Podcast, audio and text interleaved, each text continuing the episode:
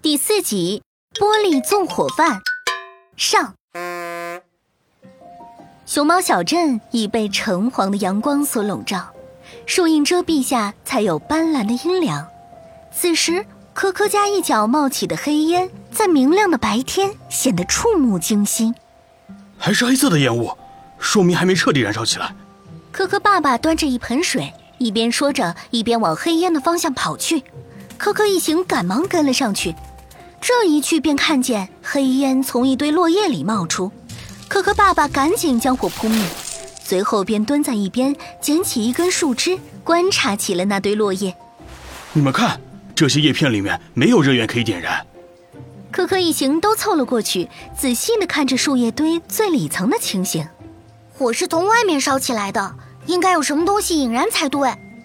科科在树叶周围开始细致的寻找引燃物。安安和康康见状，也跟着找了起来。这边什么都没有，怎么会引燃呢？哎，算了算了，安安、可可，咱们要不等叔叔阿姨查看吧。正当科科想放弃寻找时，却看见在落叶堆转角的地方有一个光点在闪烁。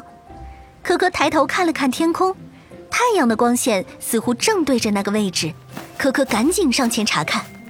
你们看，这里有个玻璃球。众人一听，赶紧围了上来。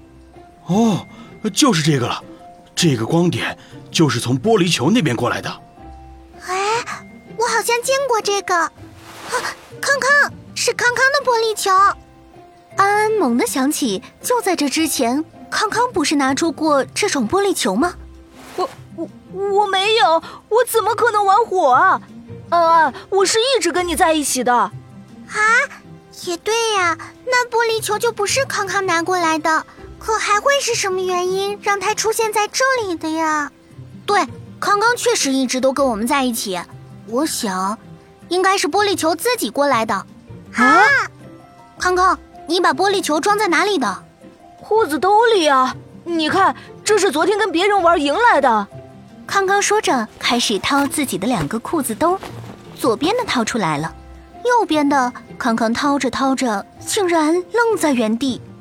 我我裤包破了！